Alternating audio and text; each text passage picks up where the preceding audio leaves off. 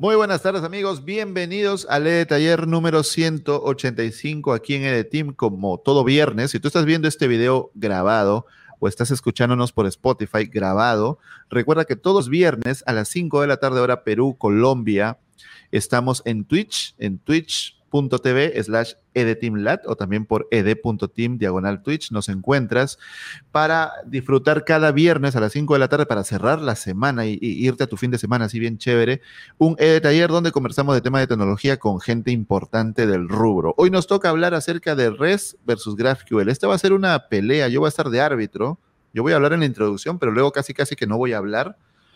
Pero vamos a tener varios rounds, varios rounds y vamos a ver quién gana en cada round. Por el lado de REST tenemos a Alexis Lozada. ¿Cómo estás, Alexis? Bienvenido. Hola, ¿qué tal, amigas y amigos? ¿Cómo están? Bienvenidos y muchas gracias por asistir. Qué chévere estar por acá en un live viendo a Álvaro estresarse. Yo me río, yo me río porque yo no soy el que está estresado y él es el que reniega. Maldito. Estamos muy, muy contentos, muy contentos de volver por acá y nada, vamos a ver qué tal nos va en este live. Muy bien. Y por el lado de GraphQL tenemos a Josh Ospina desde Lima, Perú. ¿Cómo estás, Josh? Bienvenido.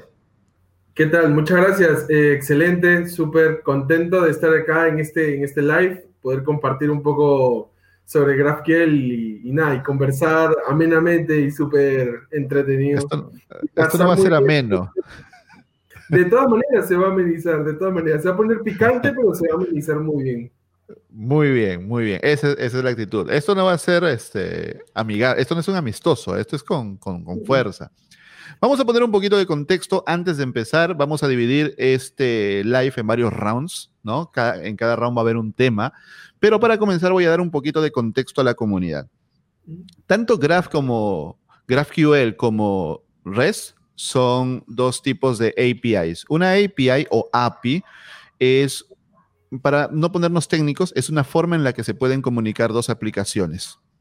¿no? Por ejemplo, cuando tú entras a EDTeam y te dice iniciar sesión con Google, es a través de una API. Estamos conectando a, Google, a Google con EDTeam a través de una API. Así en básico es una forma de comunicarse.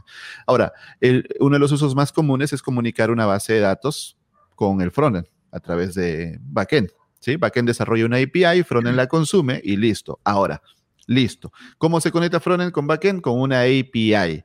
La API más usada, bueno, no sé si sea la más usada, no tengo cifras ahorita, pero yo creería que sí, es REST, es una arquitectura. Antiguamente estaba SOAP, que también hablará Alexis o Josh de eso, pero en los últimos años ha estado despegando GraphQL porque GraphQL se construye para mejorar algunos aspectos de REST. Entonces hay mucha gente que se ha vuelto fanática de GraphQL porque solventa algunos problemas de res. Y hay gente que sigue estando a favor de res porque, pues, GraphQL, en su opinión, tiene varios problemas o, trabajo extra que hacer. Ya nos lo dirá Alexis en este live. Entonces, vamos a empezar definiendo, ¿sí? Vamos a empezar definiendo. El primer round no va a ser pelea, va a ser simplemente definir qué es cada cosa. Ya hemos quedado en claro que una API es una capa de comunicación entre aplicaciones. Listo. Comencemos hablando de REST. Comencemos por los mayores, Alexis. Por supuesto, primero la edad. ¿Qué es REST? Cuéntanos. REST es una arquitectura, es una arquitectura utilizada para comunicar eh, APIs y se basa o utiliza mejor el protocolo HTTP.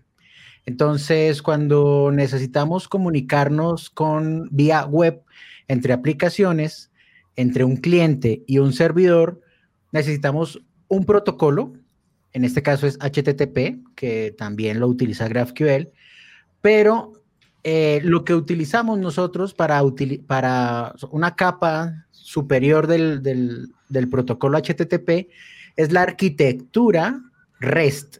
Y esa arquitectura REST lo que dice es, ok, cada vez que tú me hagas una petición, yo te voy a devolver, gracias al protocolo HTTP, te voy a devolver un código de respuesta, unos encabezados y un cuerpo. Así que si yo hago una petición desde un cliente cualquiera, puede ser otro backend, puede ser el navegador, puede ser una aplicación de celular. Cuando me haces una petición, tienes que hacerme una petición por medio de unos verbos, es decir, decirme qué vas a hacer. Vas a obtener información, vas a crear información, vas a actualizar información. ¿Qué es lo que vas a hacer? Y me tienes que enviar la data que quieres procesar. Cuando el servidor responde, tiene que responder con un código de respuesta diciéndote, ok, o no, ese recurso ya no está ahí, o, óyeme, hiciste la petición mal, es problema tuyo, o, óyeme, no pude procesar porque tuve un problema de mi parte. Eso se llaman códigos de respuesta que eh, son muy sencillos, son del 100 al 599 y nos van diciendo, nos identifican cuál fue el estado de esa respuesta. Si fue correcta, si hubo un error por parte del cliente, si hubo un error por parte del servidor. Entonces, REST nos permite realizar esa comunicación entre un cliente y un servidor por medio del protocolo HTTP. Eso es REST. Muy bien, eso es REST. Ahora, Josh, ¿qué cosa es GraphQL? REST es una arquitectura, ¿GraphQL también es una arquitectura? Eh, no, para empezar, GraphQL parte por el concepto de que es un lenguaje, es un lenguaje de definición de, tipos, de una manera de definir una, una, API. Eh, GraphQL se basa, justo lo comentaba Alexis, que hay ciertos protocolos en los que se basa REST. A diferencia, GraphQL solamente basa su concepto en definir un esquema, definir una estructura, en el que sea una forma de comunicar, una forma de dialogar. Es como decirnos, eh, tú y yo hablamos español, entonces tenemos ya una definición, un diccionario donde tenemos definido palabras y que ambos podemos entender. De la misma forma hace GraphQL. GraphQL define de una manera un esquema en el cual tanto el cliente como el servidor, en este caso, eh, va a poder saber cómo comunicarse o mandar información o recibir información. Eh, GraphQL no se basa sobre los estados del protocolo, no utiliza un get, un put, un post, un patch, etcétera, sino que simple y llanamente se basa por la forma en cómo él define la comunicación. E inicialmente no solamente se, los tipos de peticiones a un, a un endpoint GraphQL se basan sobre el protocolo POST, siempre se basan sobre el protocolo POST, eh, o mejor dicho, sobre el, verbo POST, donde envías información y él se va a encargar de entender si esto es una consulta o si esto es una forma de guardar información o si estamos hablando de un tipo de real time. Esa es la manera en cómo GraphQL se define, ¿no? Eh, GraphQL también, al poder ser de una manera más dinámica, eh, el cliente puede saber qué pedir, qué información le puede solicitar o qué información le permite acceder, eh, siempre como si fuera un catálogo de, contenido, por así decirlo, en donde quisiera esto, quisiera aquello, o en este momento me gustaría más información o menos, etcétera, ¿no? Eh, eso es básicamente GraphQL. Listo, ok, esa es la definición, ya, esta es la parte amistosa. Ya hemos definido GraphQL, ya hemos definido REST. Vamos a empezar con la bronca, ¿sí? Vamos a empezar con Josh, para hacerlo al revés. Josh, ¿qué es lo mejor de GraphQL? ¿De verdad GraphQL ha venido a matar a REST? ¿REST ya no sirve de verdad? ¿Ya los que hacen REST es que son vejestorios? No, para nada, por supuesto que no. Al contrario. Ah, ya, ya, ya se echó para atrás, ya. Dilo, dilo. tú me lo has dicho en privado. Tú me lo has dicho en privado, yo lo sé, reconócelo. No, pero nada, yo creo que eh, GraphQL vino a soportar eh, los cambios tecnológicos que comenzaron a aparecer. Uno de los cambios tecnológicos muy fuertes que aparecieron fue el consumo más de contenido mediante un celular. El celular no tiene, o en su momento no tenía una velocidad muy fuerte, no tenía mucho ancho de banda, y si nosotros le mandábamos la, misma cantidad de información que le mandamos a un celular como a una, una página en un browser eh, de una computadora, el procesamiento va a ser muy distinto.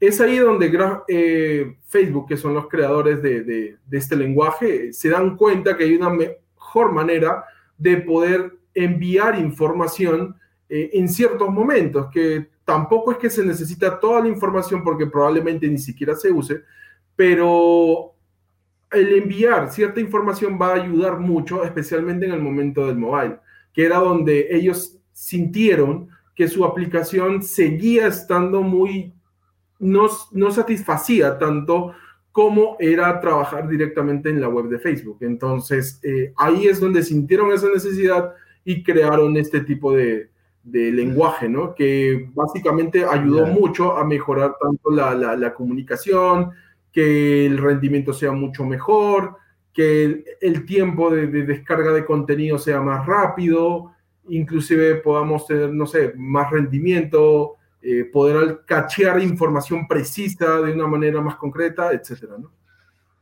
Ok, o sea, mira, Josh lo ha dicho bonito, pero en, resumen ha dicho REST, pues ya, ya fue, porque GraphQL lo hace con mejor rendimiento, lo hace más rápido, cachea mejor la información. o sea, prácticamente has dicho lo mismo, pero lo, lo has endulzado. Pero en el fondo has dicho lo mismo. GraphQL viene a solucionar eso. Para, para redondear nada más la idea, GraphQL permite solicitar partes específicas, ¿cierto? De contenido. Mientras que con REST prácticamente te traes todo lo que hay, ¿sí? Exactamente. Listo. ¿Qué respondes a eso, Alexis? Bueno, que eso es GraphQL es de millennials. ¿GraphQL es de millennials? Yo creo, yo creo que GraphQL de millennials. Todo, todo, todo eso es mentira. Eh, GraphQL se inventó Facebook es porque eh, eh, tienen un serio problema de, de, cantidad de data que procesan y totalmente innecesaria. Eh, entrar a Facebook es perder el tiempo realmente. Entonces, lo que están haciendo ahí es, oye, ¿cómo hacemos para que los celulares puedan procesar toda nuestra basura de una manera más eficiente? Sobre todo que dice Josh que los celulares y todas estas herramientas con las conexiones malas no, no tenían suficiente potencia para que les procesara su información. Pero yo creo que eso hoy, hoy, hoy en día con el 5G, que ya, ya estamos haciendo pruebas y todo esto, da igual cuánta información le envíes, porque ahora con conexiones tipo 5G puedes ver películas en 4K en tu, en tu, en tu carro. Entonces, eso no tiene nada que ver. Eso es lo que le respondería. Ok, bueno, el punto de Alexis es que da lo mismo porque ahorita podemos consumir muchísima información, lo cual es verdad, ¿no? O sea, ya hay películas en 4K y todo eso, o sea, el Internet cada vez es más veloz. Yo me acuerdo que había un tiempo en que pagabas el Internet por consumo, ahora es tarifa plana casi, ¿no? Incluso, incluso los datos móviles, acá en Perú, creo que Movistar ya puso datos, datos de tarifa plana a móviles, o sea, lo que consumas. Así que... Y no faltará que, en otros países pase lo mismo. Es decir, sí. lo que gastes, da igual. Claro, esa es la tendencia al final, ¿cierto? O sea, gaste lo que gaste, lo que te venden al final es velocidad, no dato, no datos, ¿cierto? Te venden velocidad de conexión. Entonces, bueno, ok, ya. Digamos que por ahí. Bueno, vamos a, esa es la, parte más, fuerte. Ahora, vamos, vamos a, dividir esto en, pequeños rounds, ¿ya? Vamos al primero, implementación. Porque Alexis, Alexis me dice mucho, yo le digo, Alexis, ¿por qué no usamos GraphQL? Porque dice que es muy chévere, que con un solo endpoint consumes toditito y ya está. Pero es verdad que hay que implementar muchísimas cosas más que con REST. O sea, al final de cuentas, Fronen sale ganando, pero Backend tiene que hacer el doble trabajo. ¿Es así o no? Eh, bueno, para empezar, eh, lo más importante, y creo que ahí es un punto bastante positivo en GraphQL, es que si tú tienes una tecnología antigua, ya sea REST o sea SOAP o sea lo que tú tengas. antigua REST. Sea lo que tenga, eh, GraphQL sigue siendo una forma más accesible de poder migrar a una tecnología mucho más actual. ¿Por qué? porque es progresiva. En el momento en el que tú dices, sabes que quiero pasarme a GraphQL, pero mi API no lo puedo deprecar porque tengo mucho trabajado ahí y si lo depreco me va a tomar un montón. Eh, simple y llanamente puedes colocar GraphQL como si fuera una capa de recepción, una capa que recibe toda la información y él es capaz de poder interpretar esa información que viene, pedírsela a los recursos puede ser una base de datos, puede ser otro endpoint, otro API GraphQL, puede ser otro API REST, puede ser lo que tú desees eh, detrás de esta capa. Él va a recibir la información y aún así él va a procesar para devolverte la información que tú le pidas. Esa es una gran capacidad de GraphQL, que no necesariamente es decir, ok, yo me quiero pasar a GraphQL, tengo que deprecar mi API REST y tengo que empezar a trabajar desde cero sobre mi GraphQL. No, solamente colocando una capa de GraphQL encima puede conectarse directamente a los recursos que tú le propongas. Mañana más tarde pasará que dirás, bueno, ya estoy bien con GraphQL, ahora sí me toca pagarle el servidor a REST y decirle adiós y, y me quedo con GraphQL, ¿no? Pero, pero, en GraphQL tienes que hacer toda una estructura, prácticamente un diseño. Porque en, en REST no es así, ¿cierto? Por supuesto, eso es cierto. Pero, eso, pero, eso, no es más implementación, eso no es más tiempo del desarrollo. Si nos ponemos a revisar un poco más, GraphQL lo que te define es un esquema, es un contrato. No es perder el tiempo ni tampoco es ampliar más el tiempo, simplemente es definir un contrato. Es definir un contrato para saber exactamente qué tipo de información le voy a dar a mi cliente para que él diga, sabes qué, mira, esto es lo que tú puedes pedirme de estas formas, o esto es lo que puedes consultarme, o esto es lo que puedes guardar. Entonces, eh, GraphQL, al definir ese esquema, para él va a ser decir, ok, cuando tú me pidas esto, yo sé a qué fuente me tengo que dirigir a pedir la información, de puro, y te envío la información al final, ¿no? Eh, además, al momento de que ya estás desarrollando este esquema, es como apenas desarrollaste el esquema, puedes entregarlo y ya tienes documentado. O sea, ya es una documentación como tal, porque sabes que tienes parámetros, los parámetros que puedes enviar y las, eh, o las propiedades o las opciones que tú puedes pedir como respuesta. Ok, acá en el chat me están diciendo que yo estoy siendo parcializado porque estoy, estoy dándole puñetazos a Yoshi, no a Alex. No crean, ¿ah? ahorita viene también el golpe bajo a Alexis porque internamente le, le, andamos pidiendo GraphQL a Alexis y él se niega. Así que hoy día va a tener que confesarse en público de por qué se niega Alexis a usar GraphQL. Pero bueno, Alexis, te toca implementación. ¿Es más rápida la implementación en, en REST que en GraphQL? Por supuesto, cualquier lenguaje de programación eh, que se pueda ejecutar en el backend ya tiene implementado el protocolo HTTP. O sea, tú no tienes que hacer absolutamente nada. Y recuerden que el protocolo HTTP es la base de REST. Entonces, si tú usas JavaScript, Python, Ruby, PHP, Java, C Sharp, Go, Cualquiera, de esos lenguajes ya tiene implementados el protocolo HTTP y lo único que haces tú es decirle, ok, recíbame una petición y devuélvalo con este estándar. Porque recuerden que el HTTP es estándar. Entonces, lo único que tienes que hacer es utilizar el estándar que ya se conoce, que todos los lenguajes utilizan, sin necesidad de una librería o una capa de abstracción y puedes implementarlo de una manera supremamente rápida no necesitas hacer más nada que decirle, cada vez que me hagan una petición a este endpoint, devuelva esta información. Ya. Así que realmente la implementación es muy, muy, muy rápida. Ok. La implementación es rápida, pero cada vez que necesitamos algo en frontend, hay que pedir un nuevo endpoint. Así que ya deja de ser tan rápido, porque para cada cosita hay que pedir un endpoint, un endpoint, no que te lo, te lo entrego mañana, te lo entrego la otra semana, que ahorita el backend está en otro proyecto, que en dos semanas te entrego el otro endpoint, que hay que crear otra tablita, mientras que en GraphQL es un solo endpoint y ahí tengo todo. Entonces es más rápido. No, no es un solo endpoint en GraphQL, un solo endpoint, pero si, si tú creas un nuevo campo, te toca ir a crear el nuevo campo en la base de datos, en el backend y aplicárselo a la capa de GraphQL. Entonces, no es verdad que GraphQL lo montaste una vez y ya no lo volviste a tocar en la vida. Si tienes un nuevo requerimiento, te toca obligatoriamente tocar el ah, código en backend.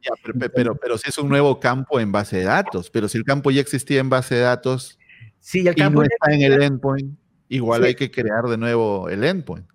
Y si embargo, GraphQL, también tienes que hacerlo.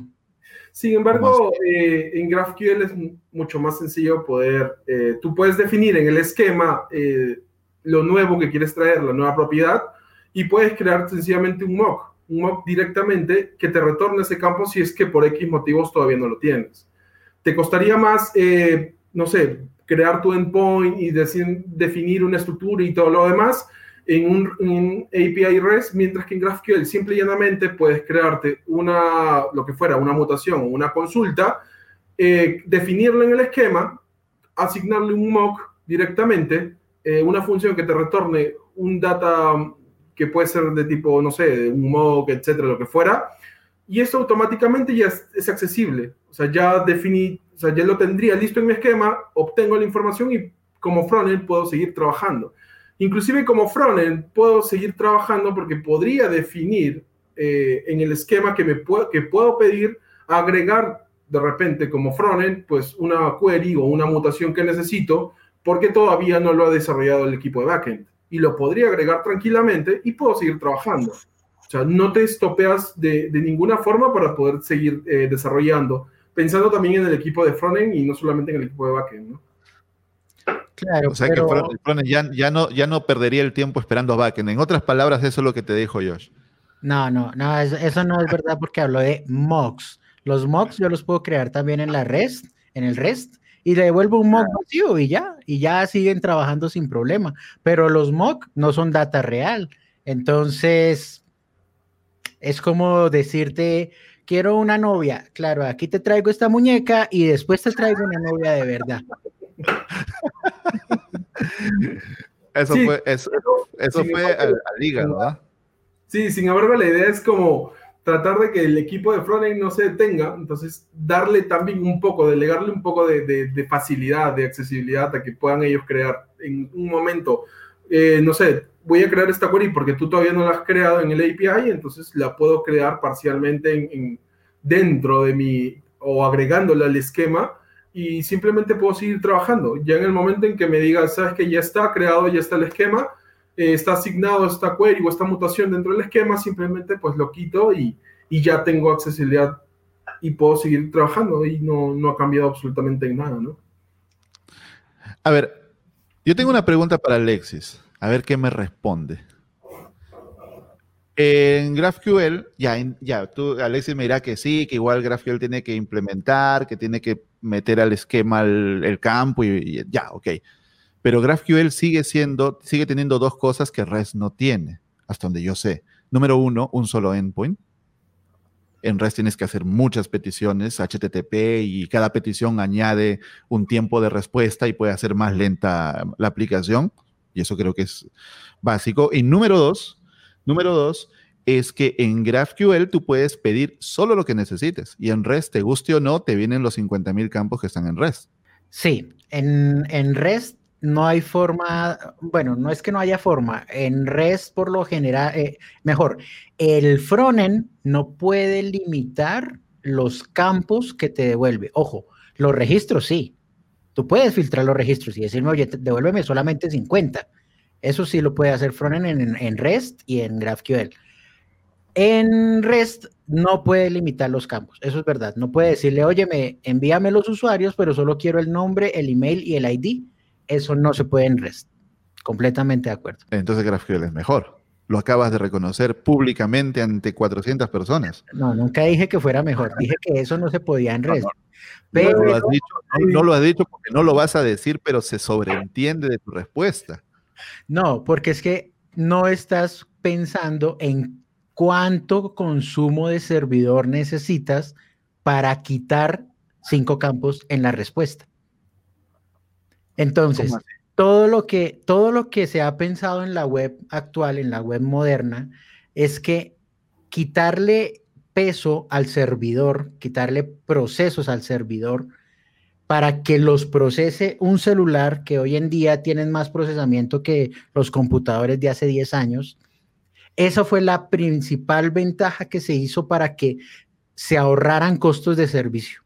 Entonces tú te ahorras costos de servidor eh, evitando ese, ese procesamiento de quítamele este campito porque no lo quiero, quítamele este otro campito porque no lo quiero, o agrégale esta unión porque así lo quiere el frontend, eh, lo está pidiendo a demanda.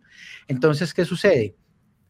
Todo el procesamiento de quitar uno o dos campos o cinco campos o diez campos lo está, lo está asumiendo el cliente, el navegador, el celular, otro backend y mi backend no está sobrecargando un proceso realmente que a, mi modo de ver es innecesario.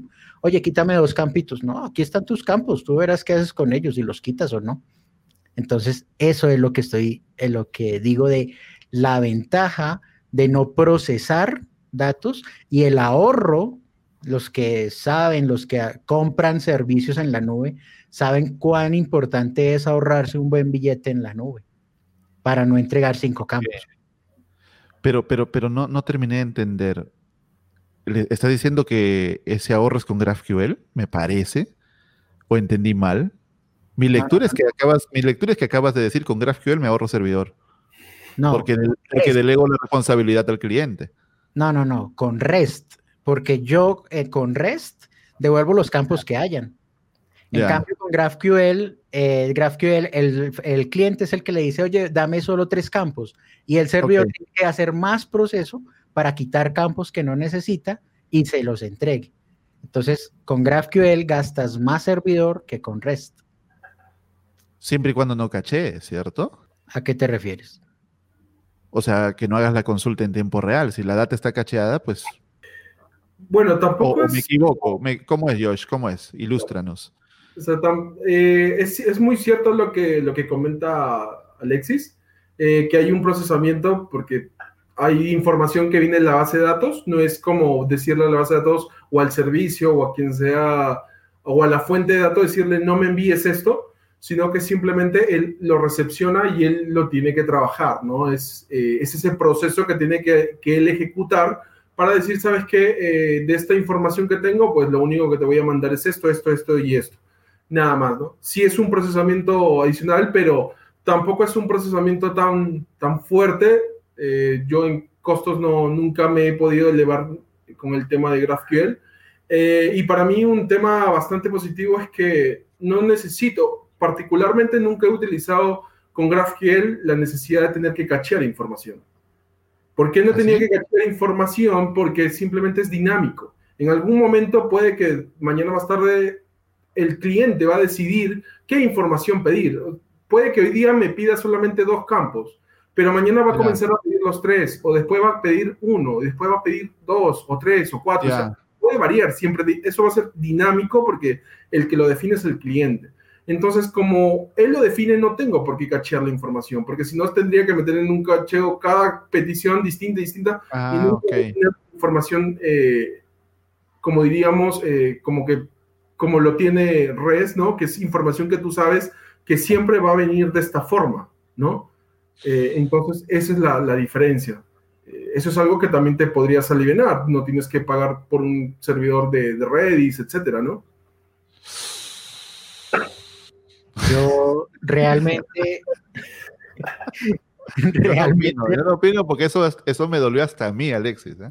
pero realmente yo dudo muchísimo que no se tenga que cachar la data, porque, por ejemplo, si yo tengo toda la comunidad de Edeteam, que es mi home, y la pido bien sea por REST o por GraphQL, es una, es una cantidad de información importante.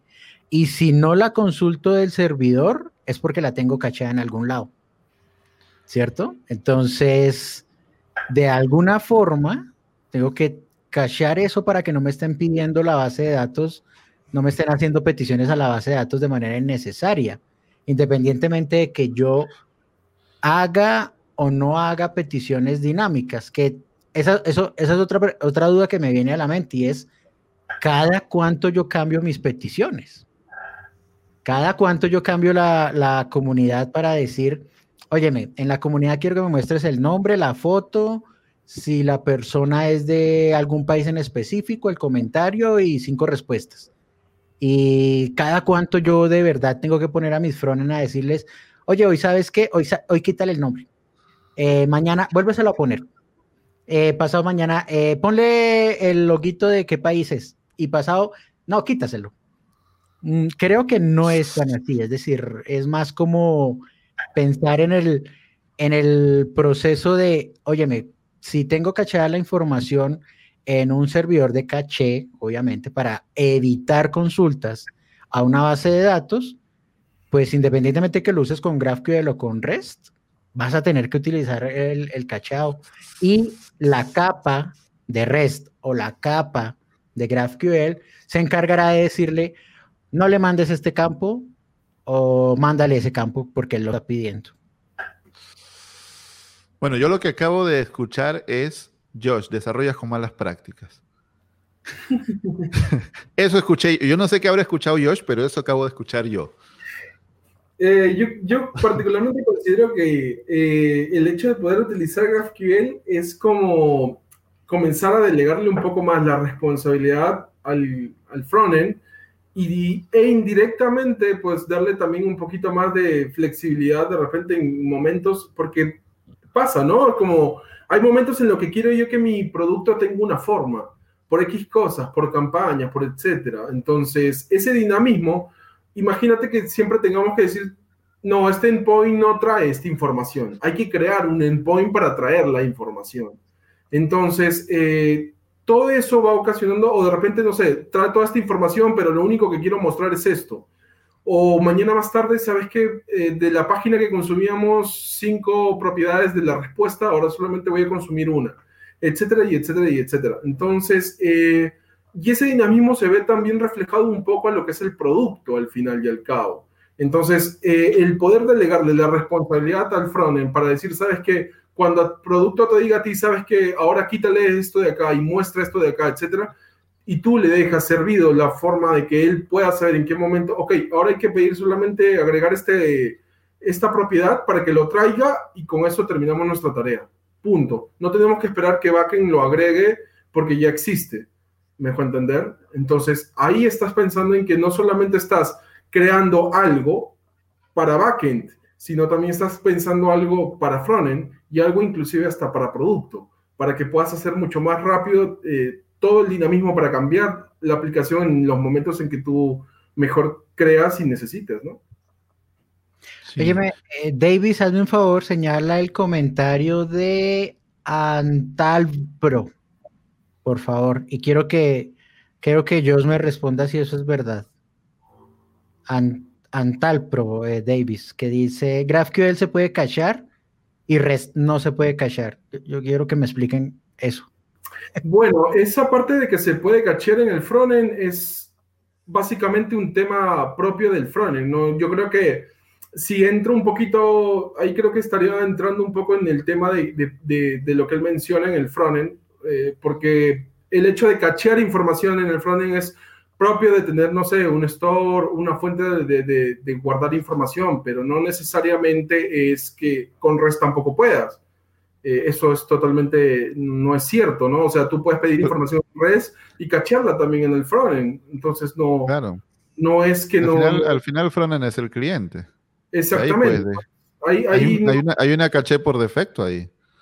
Sí, ahí no es tanto la diferencia. Yo creo que ahí de repente ha estado entendiendo un poquito. Es cierto que existen librerías que te permiten. Le falta, le falta comprarse su suscripción premium a Team.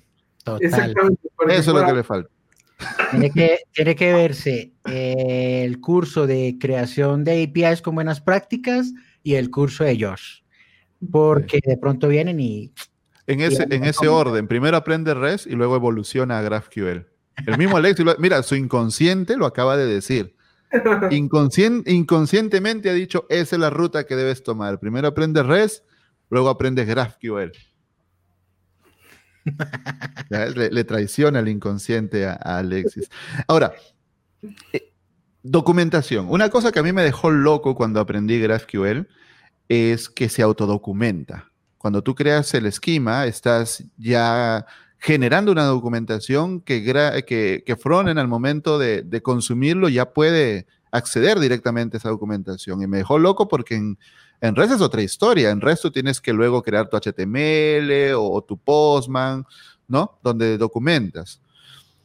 Y yo creo que eso es una locura. ¿Y, qué opción tiene REST para responder eso? ¿O no? ¿O simplemente ya round perdido y pasamos al siguiente, Alexis? No, realmente no. Eh, hay un paso adicional para crear la documentación, como lo decías tú, que es utilizar una herramienta como Postman o el mismo Swagger, pero esa documentación ya tiene autodescriptiva. ¿Qué significa esto?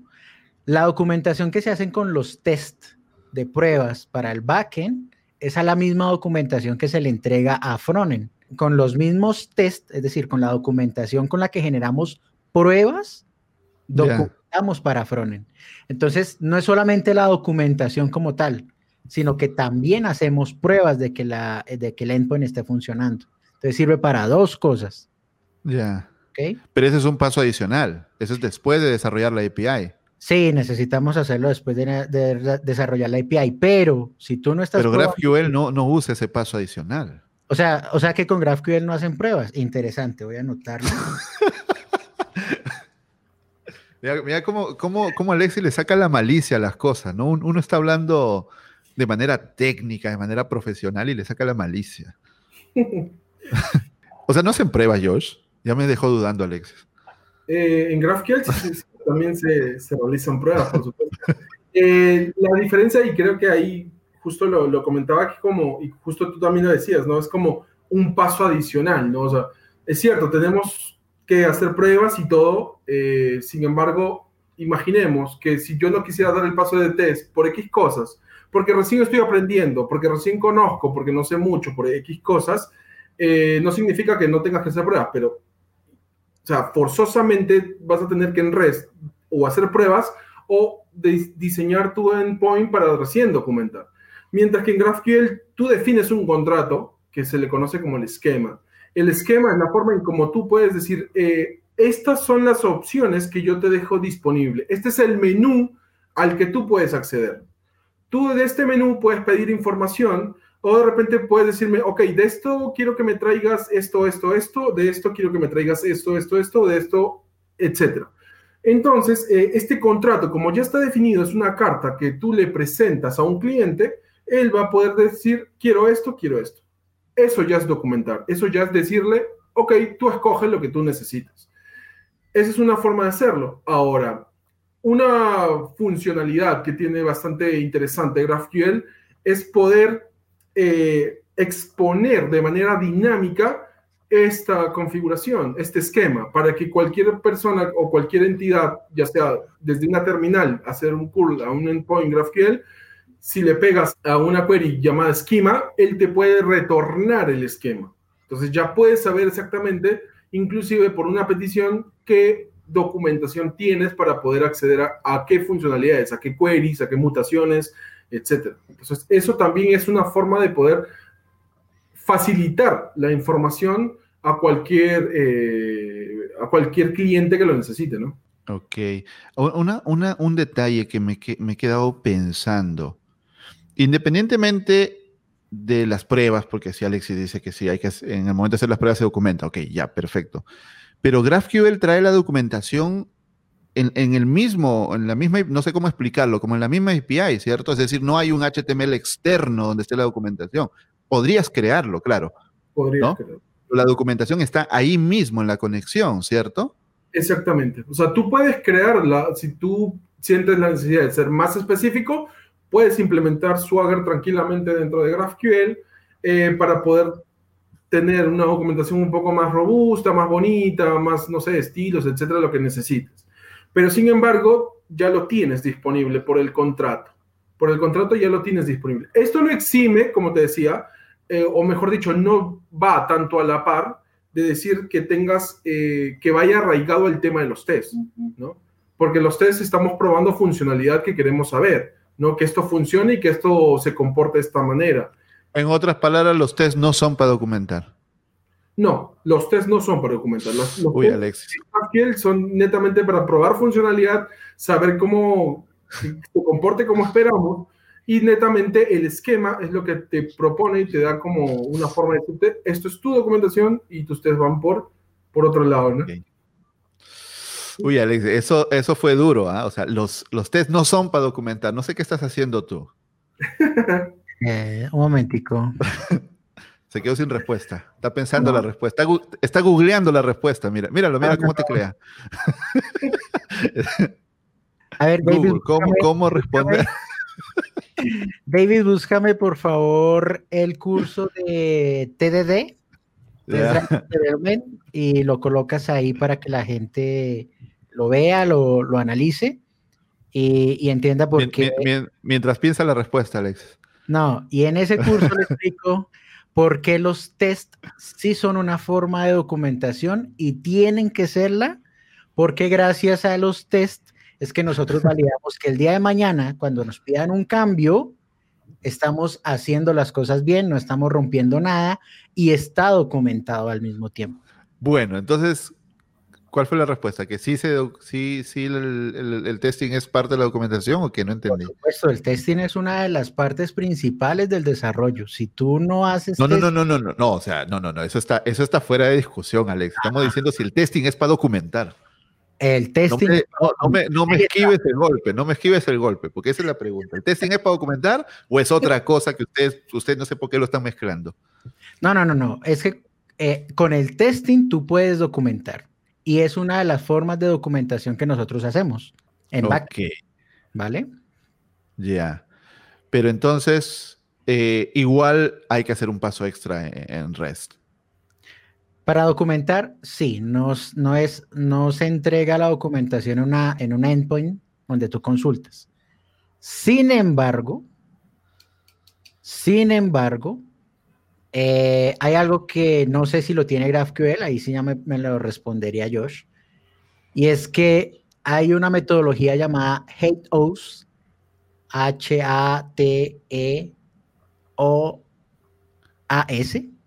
que significa autodescriptivo. Es decir, cada vez que tú haces una petición a, un endpoint, si lo haces bien, obviamente, el mismo endpoint se autodescribe, dice quién es él, quién es el siguiente endpoint, dónde puedes conseguir los siguientes registros y todo eso te lo entrega el mismo REST cuando creas un RESTful. Entonces, no sé si, si eso también lo hace GraphQL, por ejemplo. Eh, en ese caso, eh, claro, entiendo lo, que me mencionas. GraphQL no lo, no lo maneja directamente así, no lo tiene como si fuera. Ok, muchas gracias. Ahí lo podemos dejar. Siguiente pregunta. Como si fueran URLs, porque básicamente OAS lo que hace es, es siempre un, un endpoint para que puedas seguir teniendo más información en tu payload, ¿no? O sea, si por ejemplo pedí eh, usuario y tengo los libros y etcétera, entonces me retorna siempre URLs, ¿no? En GraphQL no hace eso. ¿Por qué no hace eso? Porque defines un esquema. Entonces, en el esquema tú defines relaciones. Si yo relaciono y tengo una relación directa entre mi usuario y mis libros, yo simplemente ya puedo pedirle los libros al mismo momento en que puedo pedir un usuario. ¿Me dejo entender? Entonces, por la relación que tú vas definiendo, la misma relación que defines, que pueden ser de uno a uno, de uno a muchos, de muchos a muchos, la misma relación la puedes crear en GraphQL y eso te permite decir, sabes que cuando yo pida a un empleado, puedo también pedir su información, su subinformación, que sea, por ejemplo, eh, si hablamos de boletas de, de los empleados, por ejemplo, puedo decir, ¿sabes qué? Puedo pedirle al mismo instante, al mismo a la misma entidad eh, boletas, las boletas que le corresponden a este empleado. ¿Por qué? Porque tengo una relación. Porque en el esquema yo definí una relación que tengo entre mis empleados y mi tipo boleta. ¿Me dejo entender? Mm, más o menos. Bueno, yo más o menos, Alexis, no sé. Sí, siendo sincero, eso es lo que a mí no me gusta, delegar la responsabilidad en el frontend. Y ojo, no es Nada contra los frontend. Aquí tenemos un equipo de frontend excelente y todos los que nos ven, yo creo que el 80% son frontend. La cuestión aquí... Lo que dice Alexis en público versus lo que dice en privado. La cuestión aquí es cuando se te cae la app y no sabes por qué. Comienzas a mirar, pero ¿por qué está pasando?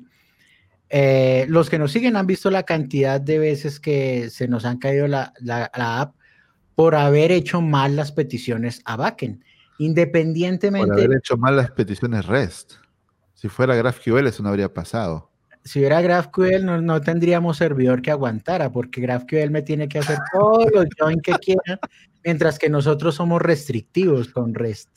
Con REST yo te puedo decir, óyeme, por más que Frontend me pida, yo le voy a limitar la cantidad de registros, le voy a limitar los join, porque yo les voy a decir qué se va a juntar con qué y le voy a decir qué es lo que le voy a devolver.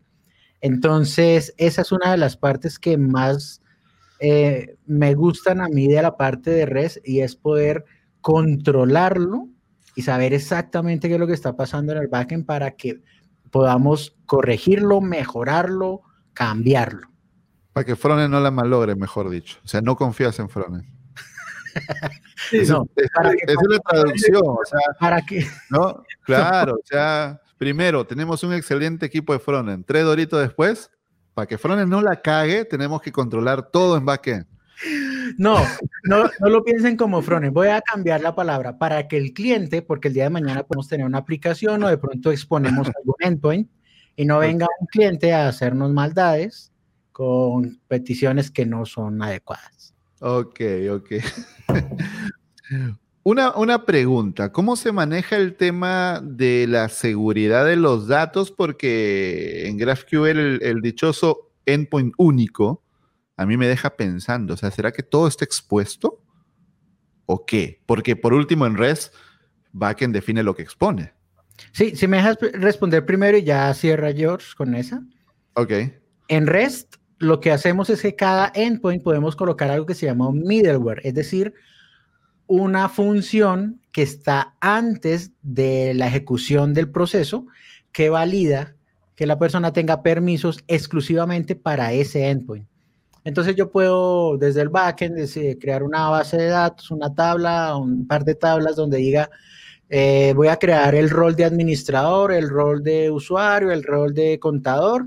Y si el contador quiere hacer un post en, o sea, una creación de un recurso, para personas que de pronto no todavía están llegando y no conocen el tema. Entonces, si el, el, rol contador quiere hacer la petición de creación de un recurso, el middleware valida que ese, ese perfil tenga acceso a el endpoint y al verbo, es decir, a la URL que está solicitando y al método que quiere hacer, que es crear. Entonces, en REST podemos controlar eso con los middleware, que son funciones que atrapan la petición, validan y luego le entregan, si, si, si pasa la validación, le entregan esa responsabilidad a la función que fue llamada realmente. Eso, así eso, es por cada endpoint. Eso, eso lo podemos hacer por cada endpoint, por supuesto que sí. O sea, si tú pasas la validación, accedes a los datos que están en ese endpoint específico. Con ese verbo, porque yo puedo crear un middleware, o sea, una función que atrapa. ¿Por cada verbo? Por cada endpoint, por cada URL, o por un grupo de URLs, por ejemplo. Entonces yo puedo tener un grupo slash admin, que a ese slash admin solamente entren los roles de administrador y algo así. Entonces, así funciona REST. Y, y, pero GraphQL tiene todo metido en un solo endpoint. ¿Cómo ahí controlas quién accede a cada cosa? ¿O es que la gente puede acceder a lo que le da la gana y, y terminamos como Twitter? Hackeado. Eh, por un niño de 17 años, que ya lo pescaron, ¿viste? Sí. Eh, bueno, GraphQL, eh, a diferencia un poco con, con, justo lo que comentaba Alexis, sí, no lo maneja directamente sobre un middleware, pues lo puedes controlar directamente a través de lo que se le conoce como, o bueno, mejor dicho, un, un poco de la, de la estructura que tiene GraphQL, es utilizar resolvers. Entonces, cada resolver podría ejecutar también una tarea para poder evaluar los permisos eh, cuando ha solicitado la información de tal query, ¿no? Por ejemplo, si yo pido tal query y sobre esa query yo quiero evaluar si este, esta persona tiene los permisos o no, directamente lo puedo manejar en mi resolver. Mi resolver va a poder gestionar esa información, hacer la validación que corresponda y él directamente va a poder decir, ¿sabes qué? Si puedes o no puedes recibir la información. Y directamente, pues, eh, retornas un, un, error, ¿no? Retornas un error que simplemente, pues, eh, va a poder decirle, tú no tienes permisos para poder pedir esta información. Esa es la manera en cómo se maneja. Ahora, tampoco es que se exima el hecho de no que GraphQL no te deje utilizar middlewares. Podrías implementar un middleware tranquilamente sobre ese único endpoint lógicamente va a ser un middleware que siempre se va a ejecutar sobre este único endpoint, así que tendrías que tener un middleware que tú digas exactamente muy específico para algo en particular que podrías implementar para, para que cada vez que llegue any request al, al endpoint, esto siempre se va a, interponer, ¿no? Entonces, eh, eso también se, se, podría hacer. Eh, una de las cosas que sí tiene a nivel de, como, por así decirlo, ¿no? Y, sería bueno comentarlo, es una de las flaquezas que tiene GraphQL en tema de, eh, no de seguridad por filtrarse información, es el tema, o se le conoce como los, las consultas anidadas. A veces podrías tú hacer una consulta que sea usuario, dentro del usuario pedir eh, los libros, dentro de los libros volver a pedir el usuario y dentro del usuario volver a pedir los libros y dentro de los libros volver a pedir los... Y así crearte una consulta interminable que cuando tú le envías, pues termina ocasionándote pues consumos de memoria en el servidor y tu servidor, ¡pum!, se cae. Eh, esta fue una de las flaquezas que se encontraron en GraphQL y que, bueno, luego ya uno, uno mismo puede delimitar la cantidad de, de anidamiento que tú quieras eh, enviar a una petición. ¿no? ¿Y, quién hace esas peticiones? Ah, el cliente, el cliente. Pero pregunto yo, al, menos en web, no, y no solamente en web, ¿no? Porque en móvil creo que también. Eh, la responsabilidad, al menos en el desarrollo web moderno, se les está dando mucha más responsabilidad al cliente. Creo que es como la tendencia. Creo que sí, creo lo, lo, más importante es que eh, el cliente ha evolucionado, no es un mismo cliente de hace unos 10 años, 15 años, ¿no? Ahora hay mucho, mucha capacidad tecnológica, eh, de hardware, eh, de muchas funcionalidades que están permitiendo que el cliente pueda asumir esas responsabilidades, que pueda aceptar cierto tipo de, de, control y que él pueda manejarse en sí mismo y no, y no flaquear, ¿no? No, no, no ser muy abrumadora, sino que al contrario sea bastante bastante óptimo e inclusive hasta mucho más, más ágil, ¿no? Ok. Bueno, ya vamos llegando al final de esta batalla. Eh, les dejamos dos encuestas, no sé si las han, las han pegado también en el chat acá de Twitch, eh, en YouTube y en LinkedIn, dos encuestas, a ver qué ustedes prefieren. Están, están en el team Alexis con Res o en el Team Josh con GraphQL. Ahorita vamos a ver los resultados de esas encuestas. Recuerden que nosotros podemos, que bueno, ustedes pueden aprender tanto GraphQL como REST, la que les guste más, o como sugiere Alexis, comenzar con REST y luego pasar a GraphQL. Yo creo que no, o sea, siempre hay un papá y un hijo. No pueden llegar al hijo sin el papá. ¿Qué significa? El papá es REST. Ya. El hijo es GraphQL. No pueden llegar al hijo sin el papá. Pero, el hijo lo, supera o no, ya es más moderno. No, no, lo, no lo sé. Vamos a ver qué dice el público ahorita que, que, que nos den, la, que nos den la, la encuesta de LinkedIn. El alumno supera al maestro, ¿no? Siempre es la, frase. el millennial supera al viejo. Ahora, una pregunta. Y para ir cerrando, ¿sí? Para ir cerrando y para ir desmitificando también, porque tanto GraphQL como REST al final son opciones y tú ves la que usas o la que no. Pero una, uno de los mitos comunes que pasa cuando llegan nuevas tecnologías es, ah, esta tecnología es para aplicaciones pequeñas y esta otra tecnología es para aplicaciones grandes. No, es la clásica, ¿sí? ¿Es eso en GraphQL y REST? ¿Alguna es para pequeñas y otras para grandes? O, da lo mismo el nivel de la aplicación? Porque yo podría decir, bueno, como, como, como Facebook inventó GraphQL, es porque GraphQL, eh, perdón, es porque REST no escala a ese nivel de Facebook. Por eso es que Facebook tuvo que inventar GraphQL. ¿Es así o cómo es la historia? O sea, en, en aplicaciones grandes no es recomendado REST o qué? Para nada, en aplicaciones grandes es normal usar REST y no es que sea recomendado no, se sigue usando y es porque funciona, es eficiente. Entonces. Pero se sigue usando tal vez porque tienen un sitio que se niega a cambiar. como los de Etimo, como, cierta, como cierta empresa que estoy como pensando. Cierta empresa de educación online. Exacto. ya, no sabemos, ya no sabemos en qué idioma decirle al CTO y nos ignora. Para nada, REST puede utilizarse desde la más pequeñita empresa, desde la startup que tiene su idea y van a hacer un prototipo, hasta una empresa gigante. Eso no tiene ningún problema con REST. ¿Ok? Eso en cuanto a REST. Ya George nos dirá con GraphQL. ¿Para qué Facebook inventó GraphQL? Me queda esa duda, no, no entiendo. Yo creo que no me, da, tenían, vuel- me da vueltas la cabeza. yo creo que no tenían buenos backends.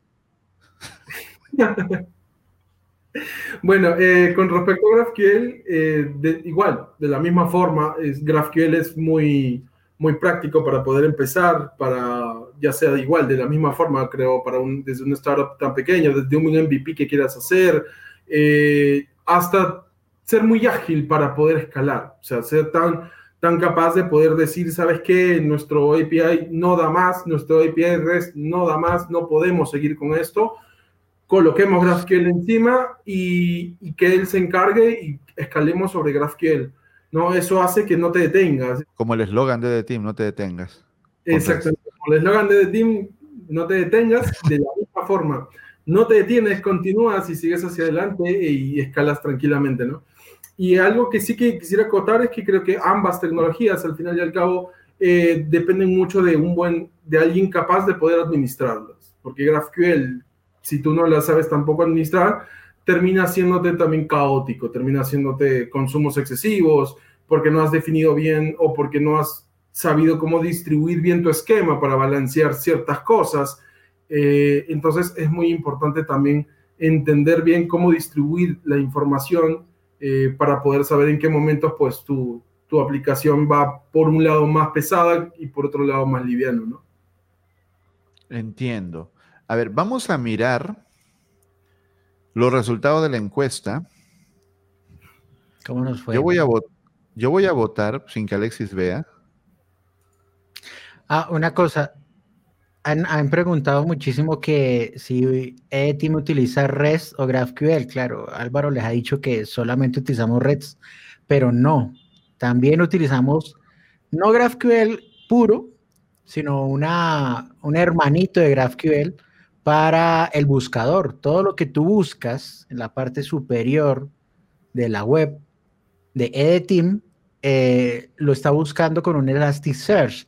Y ese Elasticsearch estamos utilizando el lenguaje Elasticsearch, que no me acuerdo el nombre en este momento, pero es un lenguaje muy parecido a GraphQL, donde haces una sola petición a un solo endpoint y ese endpoint eh, eh, tú le puedes decir, oye, me devuélveme solo el título, devuélveme el contenido, devuélveme la foto de la persona que comentó. Entonces, ese buscador tiene un lenguaje hermanito de GraphQL. Entonces, no, eh, no se queden siempre, eh, lo que dice Álvaro es muy cierto, no se queden siempre que aferrados a una sola tecnología, hay que revisar varias. Incluso yo estoy debiendo un blog. Tenemos o sea, tenemos esperanza todavía de usar GraphQL en Team. Ya lo estamos usando. Con el, con el buscador ya lo estamos usando. Bueno, o sea, sí, pero no, y tú, tú sabes a qué me refiero.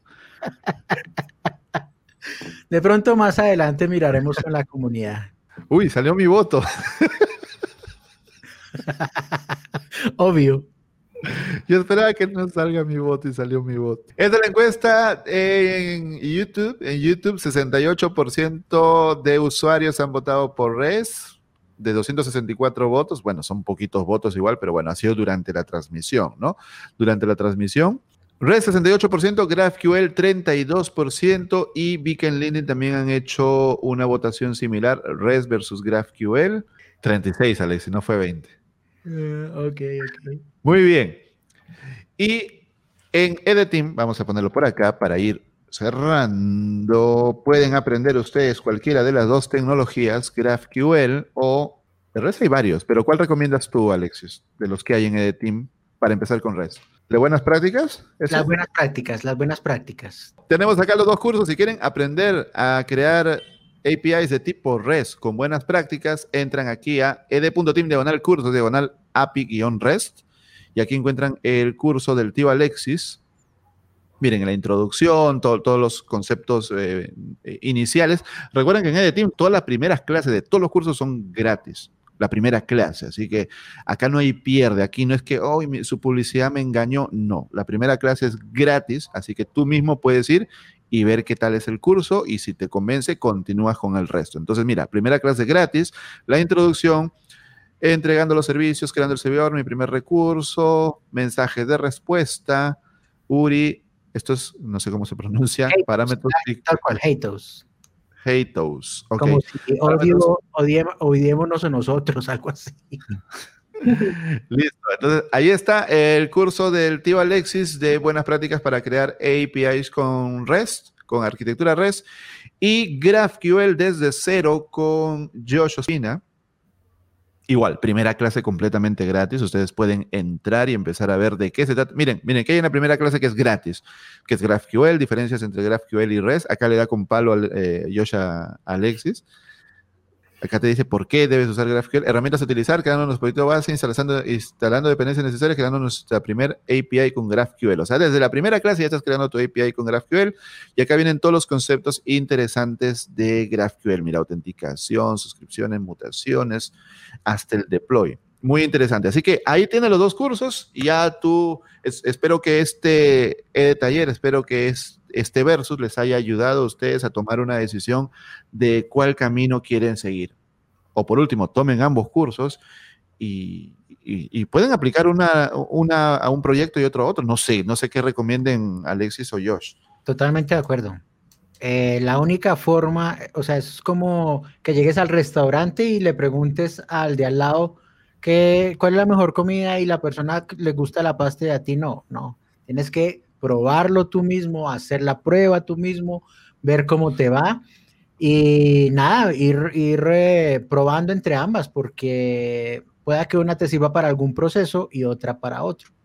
Entonces, mucho ojo con eso. Sí, de la misma forma que lo comenta Alexis, coincido, la mejor manera de poder aprender algo nuevo es siempre curioseando, eh, aprendiendo, empezando a darle algunos puntos y en ese momento en que estás empezando vas a poder decir o sentirte más cómodo también eh, para ti qué es lo que mejor se te acomoda a ti, ¿no? De repente te sientes más cómodo trabajando con redes o te sientes más cómodo trabajando con GraphQL, etcétera. Pero la mejor forma es así, aprendiendo ambas tecnologías, aprendiendo un poco de cada uno y sobre eso pues eh, entender un poco más cuál se te acomoda y sobre eso dirigirte, ¿no? Claro, yendo a ed.team diagonal premium. Si no, no vas a aprender bien. eso es un hecho, ¿cierto?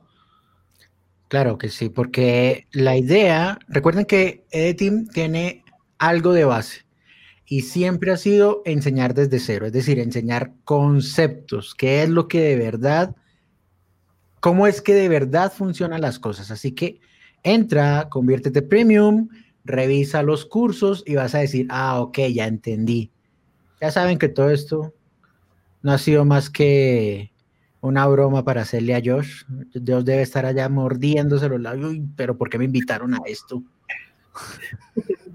yo, le dije, yo le dije a Josh que iba a haber sangre. Uy, ¿Perú está con descuento del 20%? ¿Qué cosa está con descuento? Perú.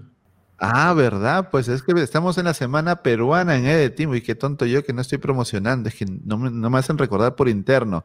Estamos en la semana peruana en Edetim, así que si estás en Perú y pagas en soles, porque, porque si estás en Perú también puedes pagar en dólares, al final depende de ti, pero si pagas en soles, tienes un 20% de descuento en cursos y hasta 33% de descuento en suscripciones premium. Es una locura y eso creo que acaba hoy, me parece porque es la semana de, las fiestas patrias, ¿no? ¿Y qué dijo Vizcarra? ¿Tú viste, Josh? Yo no vi. La verdad que tampoco. ya le perdí el resto a Vizcarra. Estamos en otra, nosotros, nosotros estamos pensando en tecnología, en la próxima inteligencia artificial que se va a comer el mundo. De verdad, yo también no sé qué habló, pero sé que pasó 28 de julio, fiestas patrias en Perú, y si eres peruano, ¿Te gusta el pollo a la brasa? ¿Te gusta la mazamorra, los picarones? Entra a ed.team y aprovecha el descuento durante la semana peruana. Muchas gracias, Josh. Muchas gracias, Alexis. Igual, cada viernes en ed.team Twitch o acá directamente en twitch.tv diagonal edteamlat pueden eh, acceder al ed taller. Me gustaría que para cerrar en el chat me digan quién creen que ganó. ¿Ganó Alexis? ¿Ganó Josh? ¿O ganó el árbitro? el árbitro, para irnos. Eh, rapidito, rapidito, déjenme sus comentarios y nos vamos yendo. Nos vamos yendo. Eh, ¿Algo final que decir, Alexis, Josh? Muchísimas gracias. De verdad que eh, hablar de tecnología independientemente de, del salseo o de la, del pensamiento que tienen las personas, porque a veces uno se, se encierra mucho, ¿no? Pero hablar de esto es interesante porque aprendes más, conoces y sabes nuevas cosas. Puedes decir, óyeme, de pronto yo estaba errado, lo movemos, no pasa nada. Eh, por ahora nos quedamos en REST en la mayoría de las cosas y muchísimas gracias por la invitación. O sea que no sirvió para cambiarte el pensamiento. Nada, igual, agradecerte por, por, la invitación. De alguna manera siempre me es cómodo estar acá. Eh, y nada, espero también haber compartido un poco para despejar algunas dudas con algunas personas que de repente no conocían sobre GraphQL o lo tenían como rumores al viento. Ahora ya saben GraphQL, así que nada, es, es, el momento perfecto para que puedan aprovechar los descuentos y, y, ir y aprender GraphQL y también inclusive REST, ¿no? Aunque, bueno, igual lo último siempre va a sobrevivir más, ¿no? Entonces, vayamos por GraphQL directamente, ¿no? Ah, pero no me dejaron hablar de, de gRPC. Bueno, después hablamos. Nadie, nadie, te lo impidió, otra cosa que era, para que saques ahí el. No, pues claro, porque si hablamos de lo más reciente, ni Red ni GraphQL, nos vamos con gRPC y hasta ahí fue todo. Cierren y vámonos. ok, nos falta una, nos falta otra bronca con Beto, ¿ah? De Vue.js con Josh y, React con Beto, ahí para que se duro. Pero buena. Pero los dos son tan tranquilitos que yo no creo que se Yo voy a tener que empujarlos para que se peguen. ya me imaginé esto. Sí. No, Vue también, también es chévere, sí, Vue también y yo, sí, React también es chévere. Ya me imagino los tranquilitos ahí. los versos son para pelear, los versos son para darse duro, así. Un abrazo, Beto, un abrazo. Bueno, y ahí nos dejan en el chat también de qué, de qué, de qué quisieran ver un de qué quisiera ver un versus así como este, Josh, en tecnología, que, que, invitemos gente. ¿Qué te parecería divertido? A mí me parecería divertido ver un poco de Python versus Node, por ejemplo, o Python versus Go también. Sería muy. Uy, ahí sí. Python versus Go, está chévere eso. ¿Tú, Alexis? ¿Qué versus te gustaría ver acá? Un versus, un versus. Hoy no, me dice Azure, versus, versus, GCP. Uy, eso lo traemos a mano acá. Uy, esa sí estaría buena. Sí, esa sería una buena. Python versus. A ver, voy, voy leyendo los que van diciendo en los comentarios a ver cuál, cuál les gusta, ¿ya? Python versus PHP. Hmm. Angular versus React. Álvaro versus Alexis. No, pero en el, en el universitario versus autodidactas ya lo humillé, Alex. ¿Ya para qué más? Ya.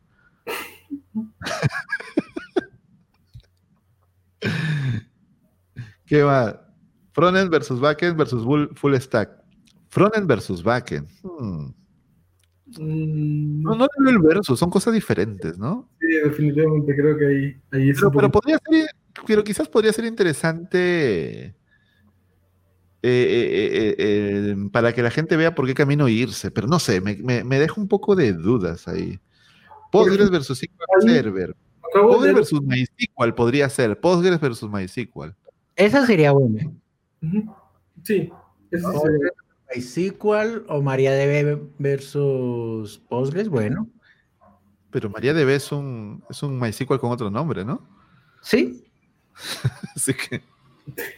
Sí, señor, diríamos en Colombia. React Native versus Flutter, esa me gusta. Native. O sabes qué, C, Sharp versus Java. Justo te iba a comentar un, un, ahí Chochi 01 creo fue, que comentaba Java versus Kotlin, también sería una buena, una buena comparación bastante buena. Entiendo, ok. Listo, bueno. Eso sí, listo. Ahora sí, ya nos vamos, ya hablamos bastante. Muchas gracias comunidad por acompañarnos el día de hoy. Ha estado muy chévere, muy divertido. Cada viernes vamos a hacer un taller por acá. Así que síganos en Twitch para que Twitch mismo les esté avisando. Oigan, ya están en, ya están en live, métanse al live. Así que síganos acá en Twitch. Igual nosotros avisamos por todas las redes. Muchas gracias, Josh. Muchas gracias, Alexis. Y nos vemos hasta el próximo viernes con otro de taller. Chao. Chao, gente.